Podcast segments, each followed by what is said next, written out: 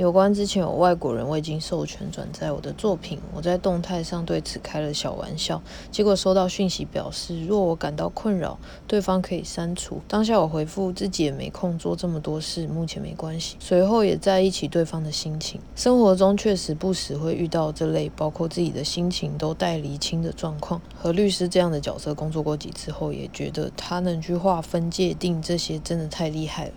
对上述事件，我思考后的结论是：如果对方是带着善意主动分享，我便保持着感谢分享的心情看待。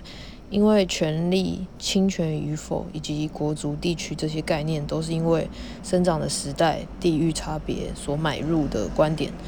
我相信想分享的心情才是真的。我一直记得尊龙说过，作品做完就是宇宙的了。此外，也看到朋友分享的一段话：说什么是智慧，不说什么是人品，不管说什么都有人讲话，则是人生。酷。